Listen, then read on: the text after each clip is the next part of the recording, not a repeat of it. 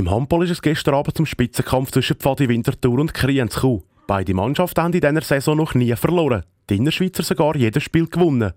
In der Pause war Pfadi Winterthur noch knapp hinten. Gewesen. Den Rückstand haben sie dann aber in der zweiten Hälfte aufholen und dann in eine Führung umwandeln. Ausschlaggebend war sicher das breite Kader, gewesen, meint der linke Flügel von Pfadi Winterthur, der Marvin Lier. Man hat wirklich eigentlich viele Spieler können wechseln und sie haben eigentlich mit praktisch äh, den gleichen fünf, sechs Spielern durchgespielt. Und ich denke, das hat am Schluss dann in der zweiten Halbzeit den Ausschlag gegeben, dass wir uns dann können absetzen und sie dann auch nicht mehr haben können reagieren darauf. Auch haben sie eine sehr starke Defensive. Darum sagen der Innerschweizer gegen Schluss vermutlich auch die Luft ausgegangen. Mit dem Sieg hat Pfadi Winterthur auch die Leaderposition von Kriens übernommen.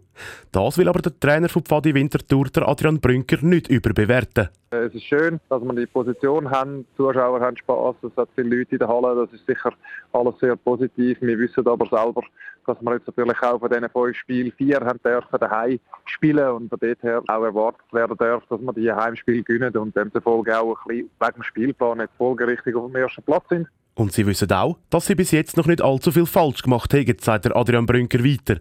Es gäbe aber noch Verbesserungspotenzial. So gäbe es noch Phasen, wo sie den Rhythmus nicht finden. Zu dem Zeitpunkt der Saison sagen sie aber sehr zufrieden, dass sie schon zuoberst in der Tabelle stehen. Jetzt noch zum Velofahren, besser gesagt zu der Strassen-WM im englischen Yorkshire. Im Strassenrennen hat der Thurgauer Stefan Kühn gestern Abend überraschend Bronzemedaille gewonnen. Es ist die erste WM-Medaille für die Schweiz in einem Strassenrennen seit 20 Jahren.